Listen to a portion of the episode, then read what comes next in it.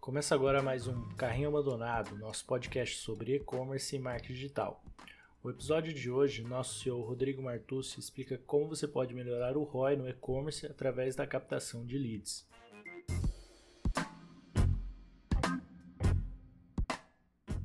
Meu nome é Rodrigo Martucci, sou aqui da Nação Digital e eu vou falar hoje sobre como melhorar o seu ROI, o seu retorno no investimento no e-commerce através de captação de leads, tá? Então vou falar um pouquinho, primeiro, é, sobre mim, né? É, falar para vocês quem eu sou. Eu sou é, formado em marketing pela Universidade de Massachusetts, fiz mestrado também né, pela UMass em empreendedorismo. Trabalhei vários anos nos Estados Unidos, é, morei lá 13 anos, né? É, trabalhando com startups, trabalhando com marketing digital, em agência, etc. E em 2012 eu fundei a Nação Digital, é, que é uma empresa de bem focada em e-commerce e marketing digital, que vem crescendo bastante. Né? Nesse último ano, em 2019, foi eleita a melhor agência de e-commerce do Brasil. Estamos é, lutando bastante para melhorar o retorno no e-commerce, melhorar os resultados. Essa é a nossa meta, esse aí é o motivo da gente existir. Tá? Então, é, mas o que importa mesmo é o assunto que nós vamos falar hoje aqui. Então, o que, que eu queria qual, o que, que eu queria abordar? É, a gente tem trabalhado muito né, no e-commerce, e desde já de muito tempo atrás, o foco principal tem sido em cima de performance de mídia. Né? Quando a gente fala de estratégia de marketing digital para e-commerce, a gente tem falado nos últimos anos sobre performance, né? sobre mídia paga. E, e o que eu queria trazer para vocês é um, é um olhar um pouco diferente. Né? é, um olhar olhando um pouquinho mais para o meio, para o topo do funil, olhar em cima de captação de leads, olhar sobre, é, é olhar para a base, olhar para CRM, olhar para tudo isso. Então, o meu objetivo hoje aqui é mostrar para vocês que uma, que uma boa estratégia de captação ela vai ser melhor é, na maioria das vezes do que uma estratégia de fundo de funil, uma estratégia só de custo de aquisição ali trabalhar em cima da mídia. Né? Não que não seja importante a mídia, mas nós temos é, várias outras estratégias que podem é, auxiliar muito né, os seus resultados. Então, é, vamos começar pela guerra do fundo de funil. Tá? É, então, vamos, vamos falar um pouquinho sobre isso. Nós temos trabalhado já há muito tempo, né, há muito tempo, sempre em cima do fundo do funil. Então, é, o que, que significa isso? Né? As empresas têm apostado muito naquelas buscas, naquele comportamento que indica que a pessoa está muito próxima da compra, né? É, por óbvios, é, por, por, motivos óbvios, né? Porque se a pessoa está mais perto da compra, eu vou investir ali, porque é ali que eu vou conseguir ter um retorno mais rápido, né? Só que o que, que acontece? O que, que acontece com essa estratégia? É, todo mundo vem apostando nisso né? Todas as empresas apostam. Obviamente, se eu sou uma empresa que vende impressoras, faz todo sentido eu apostar nas palavras-chave de fundo de funil relacionadas à compra de uma impressora. Né? Então, faz todo sentido eu fazer isso. É, então, quando, quando a gente está pensando numa estratégia é, assim, nós vamos ter muita concorrência.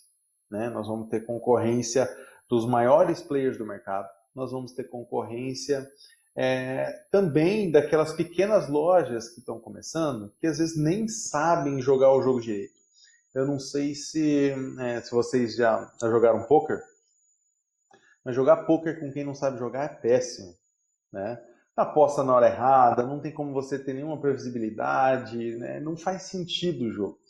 Então, é, também nós temos muita dificuldade no fundo do funil, não só com empresas gigantes que têm milhões de reais para investir todos os meses, mas nós também temos muita dificuldade com aquelas empresas que não sabem apostar, né? que estão pagando caríssimo numa palavra-chave, que não estão olhando para o custo de aquisição, não estão olhando para o ROI, não estão olhando para as margens de lucro das suas empresas, elas estão simplesmente tentando faturar o que der né? É, empresas que estão nesse mercado aí. É óbvio que o Google não vai parar essas empresas. Ele não vai dizer para elas, para de investir, porque não está dando resultado. Ele vai falar, você não está investindo bastante. ele vai falar investe mais. Então, é, existe muito isso, né? Nós temos esses dois lados da moeda aí que, que acaba acontecendo na guerra do fundo do funil. Então, assim, faz muito sentido? Faz, claro. É, eu não posso deixar de aparecer, eu preciso pegar essa fatia do mercado. Só que, quanto mais empresas fazem isso, né, principalmente as gigantes, que têm muito dinheiro para investir e que acabam perdendo em alguns produtos para poder ganhar em outros, que investem numa estratégia de custo de aquisição para depois tentar é, fazer uma recompra em cima desse cliente, vai trabalhar em cima do lifetime value dele, tal, tal, tal.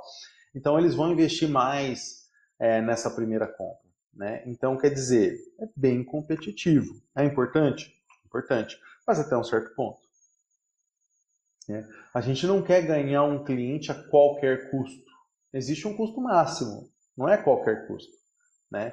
Eu estou disposto a chegar num, num limite de custo para esse cliente. Né? E é aí que a gente começa a ter a, as, as perguntas né, para essa estratégia. E aí, o que, que eu posso fazer? Né? É, então, olhando para esse sistema, você tem todo esse cenário, né? É importante eu pegar esse cliente que está buscando meu produto, está pronto para comprar, está prestes a comprar, né? Ele está digitando no Google impressora HP wireless, quer dizer, ele já sabe o que ele quer. No, no, no processo de decisão, ele já identificou que ele tem um problema, ele já está considerando as opções e agora ele já está perto ali da decisão. Né? Então agora ele vai decidir de quem que eu compro. Eu já decidi que eu quero uma impressora HP wireless. Agora de quem que eu vou comprar? Isso é o que a gente determina como fundo de funil. Tá? É, então assim, eu preciso aparecer. Só que quanto mais players eu tenho, principalmente os grandes, depois eu tenho os pequenos, né? Que também são tão é, nocivos quanto, né? Porque estão apostando sem noção. É, e num sistema de leilão, né, um sistema de leilão que foi criado para que você pague cada vez mais. Quanto mais players entram no mercado, mais caro vai ficar esse clique. Né? Então, nós temos mercados aí. É, faz um tempinho já que eu não olho para esse dado, mas é, a última vez que eu olhei, o, o, a palavra-chave mais cara do Google era seguro, né, insurance nos Estados Unidos, que estava acima de 60 dólares o, o clique. Né? Imagina você pagar 60 dólares por um clique. Então, conforme a recorrência aumenta, né? o custo por clique aumenta, e conforme o custo por clique aumenta, o custo por conversão aumenta. Né? E, e o quanto você está pagando para converter um cliente vai aumentando cada vez mais. Então, essa guerra pelo fundo do funil, ela é uma guerra que, em certas circunstâncias, ela é necessária, né? porque você precisa, eu não posso deixar de aparecer. Se, se impressoras HP wireless são é, produtos que são muito importantes para mim, né, são produtos é, curva A no meu negócio, é muito importante que eu tenha uma fatia dessas impressões. Né? É, a gente não está descartando essa possibilidade, eu, eu, eu sempre encorajo que isso aconteça. Só que, se você só apostar nisso, o que, que vai acontecer? Você vai pagar por clique hoje, você vai pagar por clique amanhã, vai pagar por clique depois de amanhã, e esse clique vai cada vez ficar mais caro. E sabe o que vai acontecer com a tua margem? Ela não vai aumentar, ela só vai diminuir. Né? Não é como se hoje você pagasse um real por clique e amanhã você vai pagar 1,50 e a sua margem fosse crescer uns é, 50%. Não. Você vai vender pelos 300 reais que você vende essa impressora hoje, você vai vender pelos mesmos 300 reais. Talvez você tenha que vender até por um pouco menos, porque tem mais concorrência no mercado, a sua margem está sendo espremida. Então, o que, que eu quero dizer? Né? Eu acho que a mensagem aqui é: você precisa olhar para o formato onde você está pagando por um custo de aquisição né? É, e a sua margem não está mudando. Né? Então, você está pagando toda vez que você vai fazer uma venda, né? É, você está pagando cada vez mais por essa venda, mas a sua margem está igual. Não faz muito sentido, na verdade. É, se você for parar para pensar, é, um, é o caminho para um suicídio né, é, da, tua empresa. Então, aí a gente começa a pensar, mas é, tem que ter outro caminho.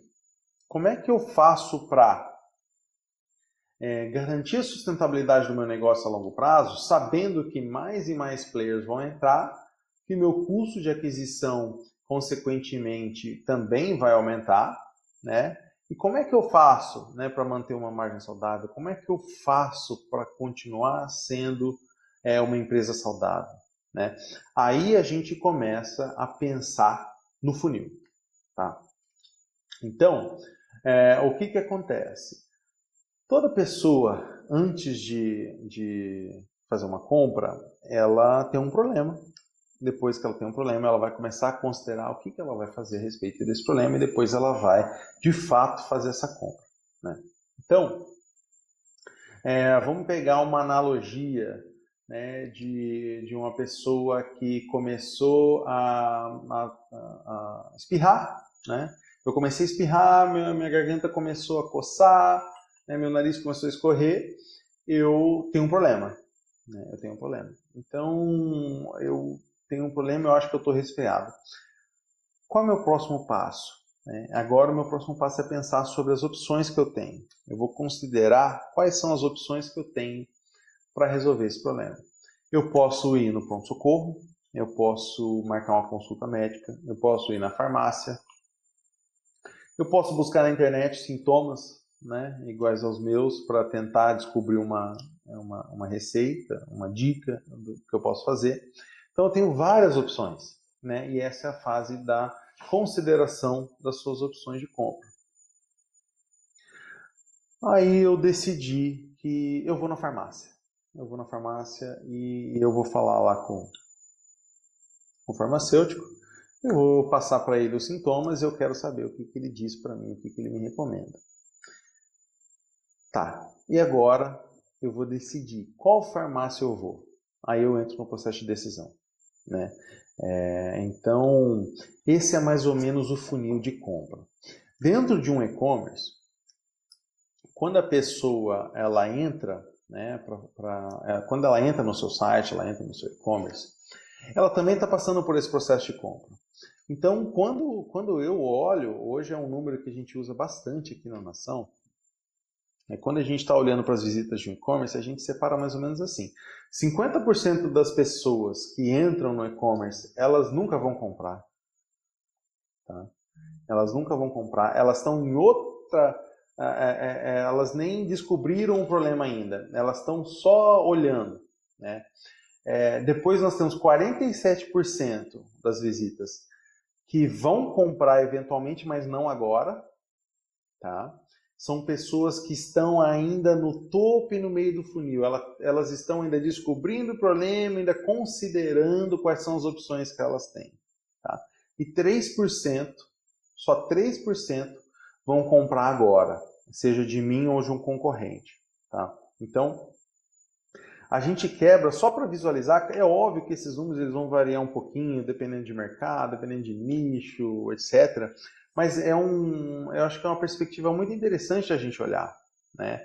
É, eu nunca conheci nenhum e-commerce que, que convertesse mais do que 5%. Nunca. É, 5% de conversão.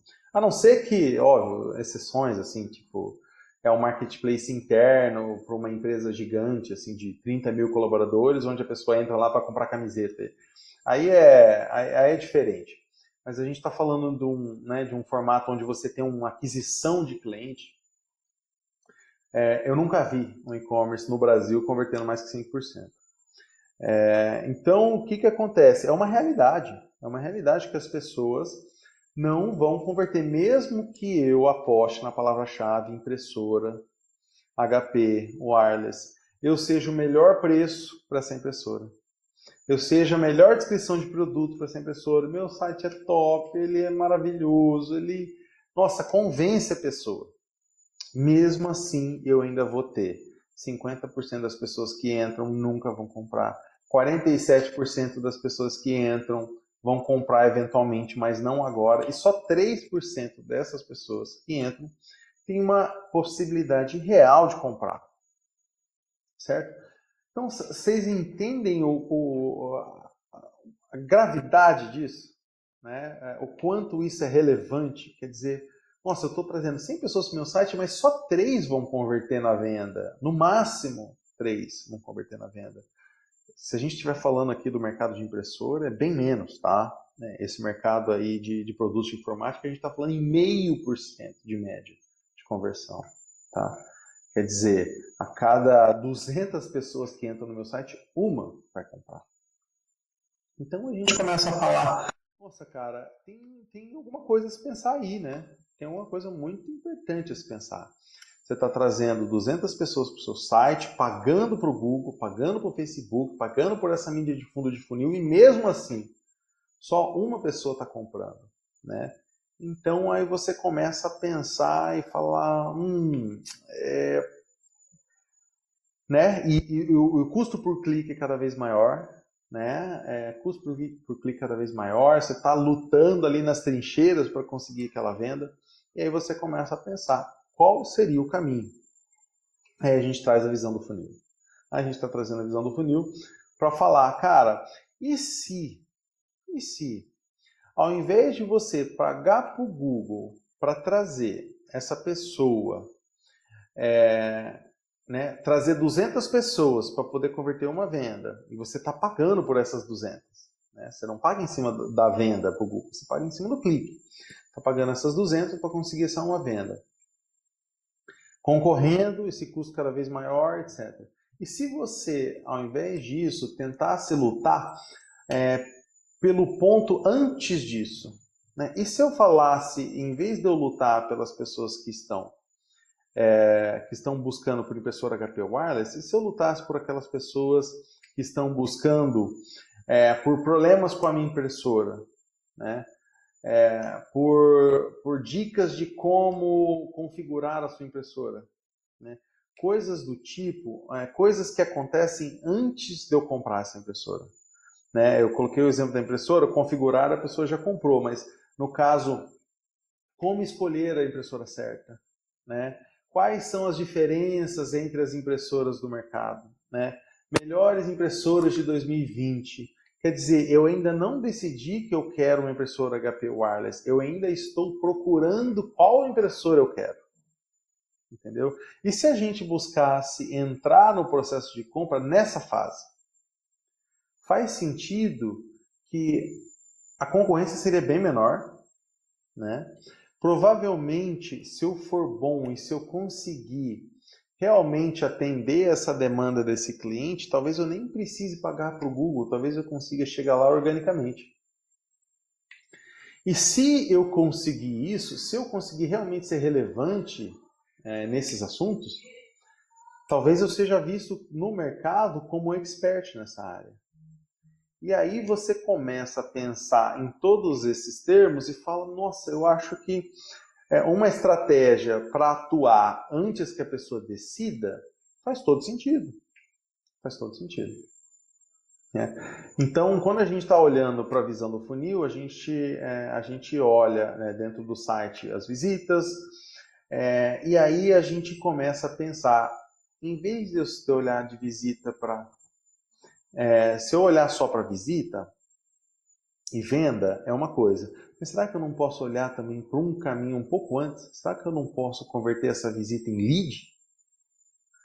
Porque se eu convertesse é, das 200 visitas que eu trago para o site, e se em vez de eu tentar vender toda vez, eu convertesse é, não mais é, meio por cento, mas eu convertesse ali talvez 2, 3, 5, 10% dessas visitas em leads. Se eu desse alguma coisa de valor para essas pessoas, ao invés de pedir que ela compre, se eu desse alguma coisa para ela, elas estariam muito mais inclinadas a converter, né, porque eu estou dando alguma coisa para ela. E eu conseguiria aumentar essa porcentagem e trabalhar esse funil de uma forma muito mais eficaz. Aí trabalhando em cima de visitas, trabalhando em cima de leads, oportunidades e aí sim, transformando isso em clientes e depois transformando esses clientes em recompra. Tá? Então, vamos fazer uma análise financeira disso. O, que, que a gente está falando? A gente está falando o seguinte: vamos lá. Você está é, você tá fazendo uma mídia, né? eu estou fazendo uma mídia de busca no Google. Vou pegar isso que é bem fácil da gente exemplificar. Eu estou fazendo uma, uma mídia de fundo de funil no Google. E aí eu estou fazendo lá, estou é, investindo X, eu vou ter uma, uma, um número de cliques Y, e esses cliques eles vão clicar para comprar no site, vou ter uma taxa de conversão e eu vou chegar num custo de aquisição. Né? Então, eu investi lá é, uma, um valor no Google e eu vou chegar num custo de aquisição de 40 reais. Quer dizer, me custou 40 reais para converter um cliente. Né?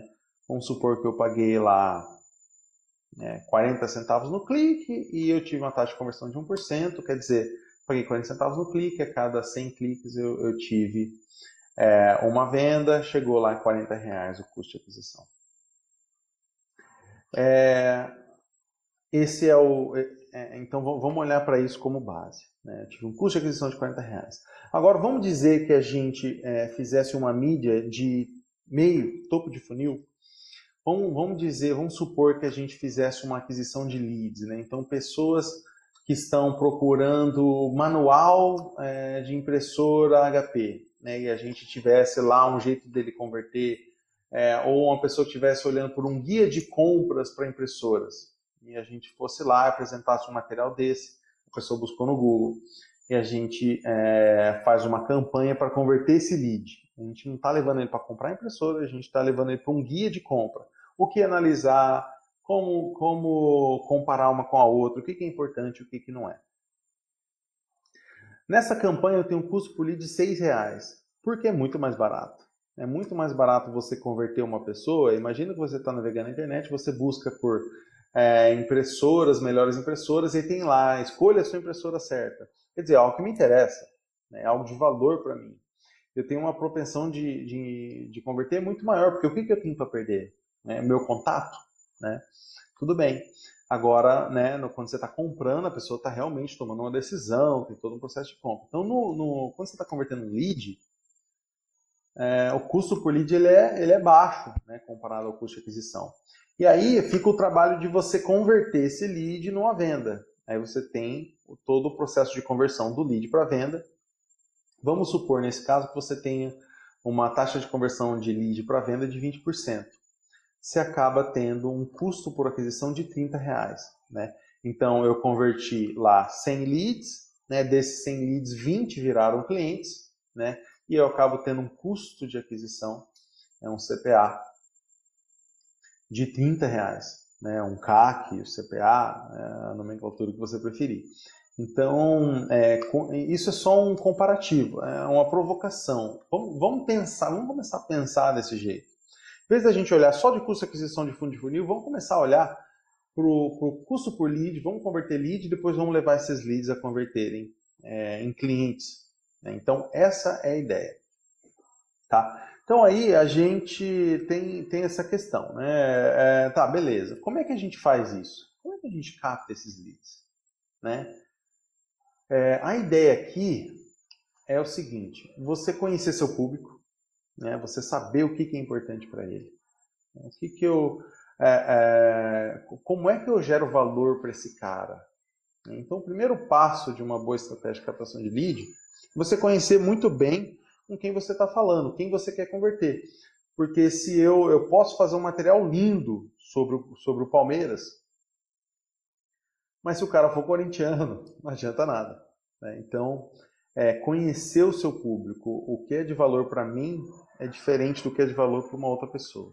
Né? Então, conhecer seu público para conhecer o que, que é valor para ele. E aí a gente começa a trabalhar na captação.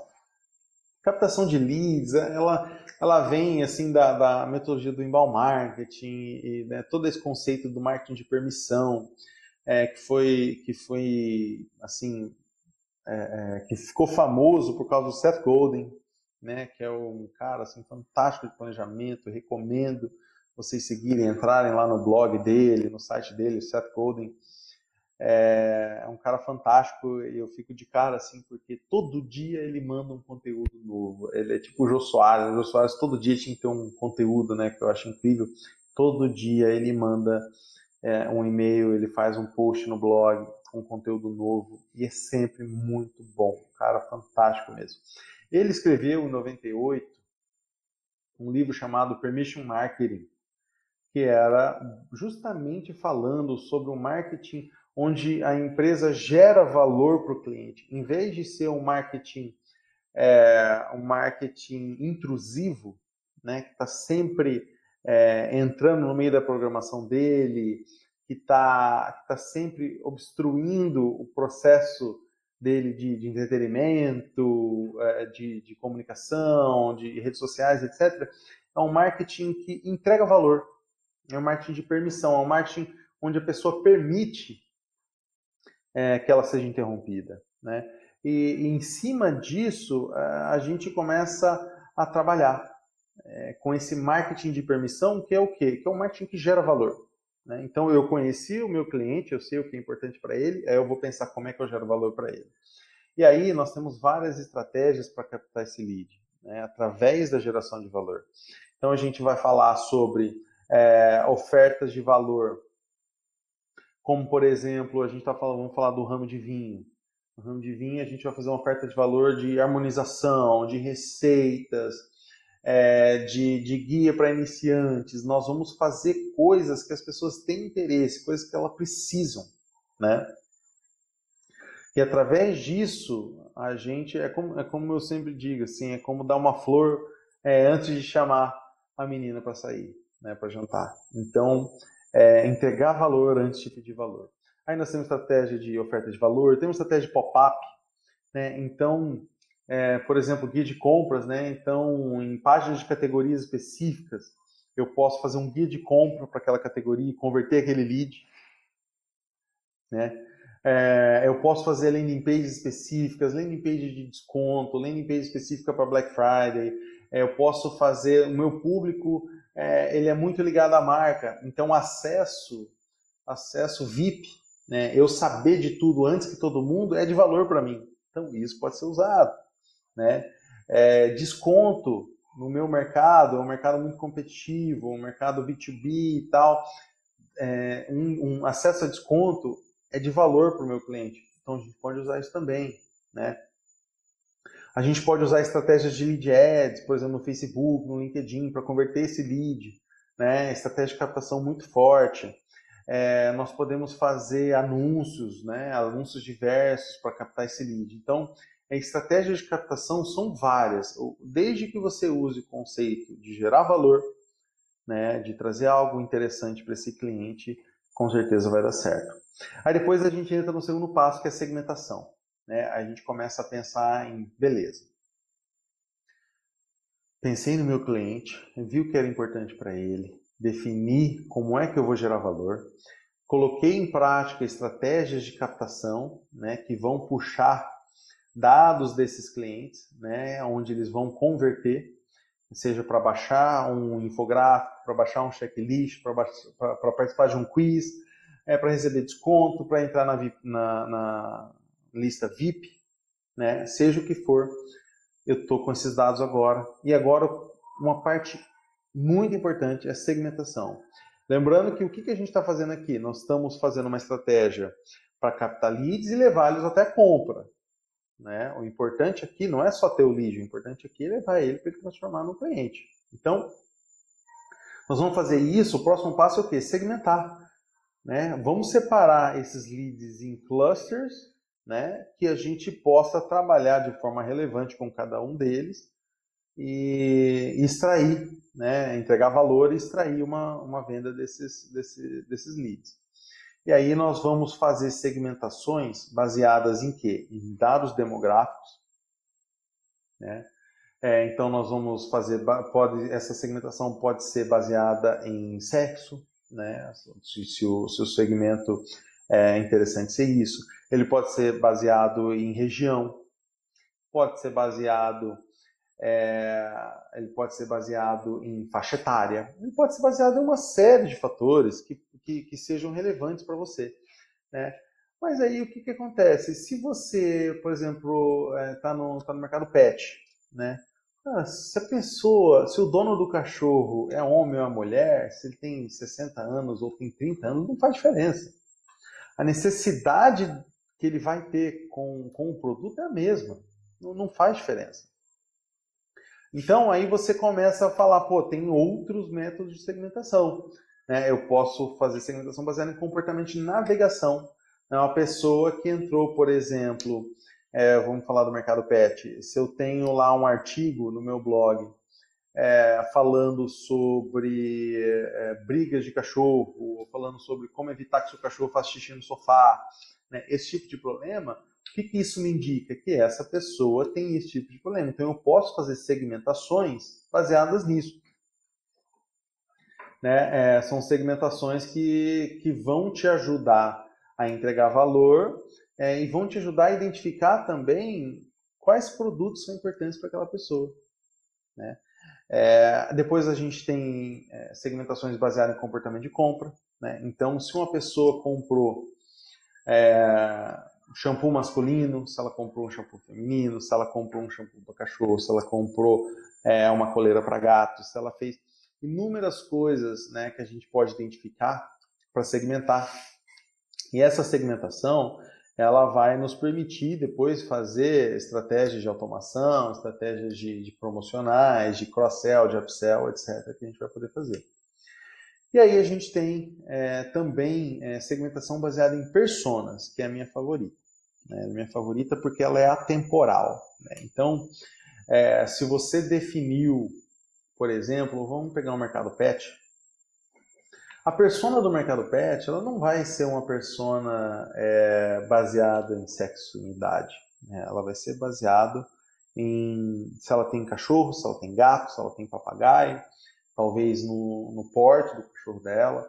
Vai ser muito mais focada em cima disso. E aí você cria personas, né? É um conjunto de informações demográficas, informações de comportamento de compra, é, informações de navegação, onde você cria é, segmentações de persona. E aí você vai ter dentro da sua base exatamente os perfis que você possa ajudar, né, de acordo com a necessidade desses perfis, são as personas. Né? Então, é, é uma estratégia muito interessante né, a gente fazer esse tipo de segmentação, que vai nos permitir não só entender é, as necessidades atuais, mas as necessidades futuras também né, dessa, dessa persona que a gente tem.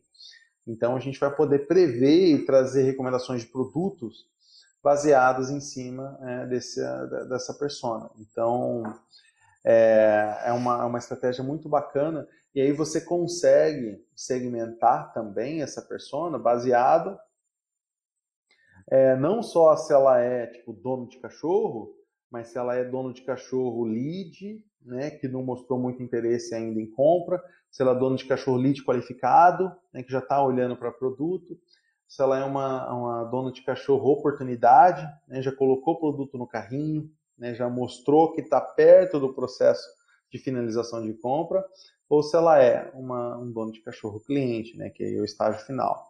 Então você vai ter um, um cross aí de persona com jornada, né, que aí começa a ficar mais complexo e aí realmente começa a ficar interessante é, o seu processo de segmentação, que vai te levar para a automação. Né? Então aí a gente começa a olhar, então nós temos gráficos aí é, de, de automações que vão ser aplicadas em cima da persona e da jornada. Então você vai fazer automações baseadas em cima do dono de cachorro lead, ou uma automação para o dono de cachorro lead qualificado, uma automação para o dono de cachorro oportunidade, uma automação para o dono de cachorro cliente, baseado em qual produto ele comprou, você vai ter automa automações é, sequentes aí que vão ser baseadas em recompra, vão ser baseadas em, em cross-sell, etc.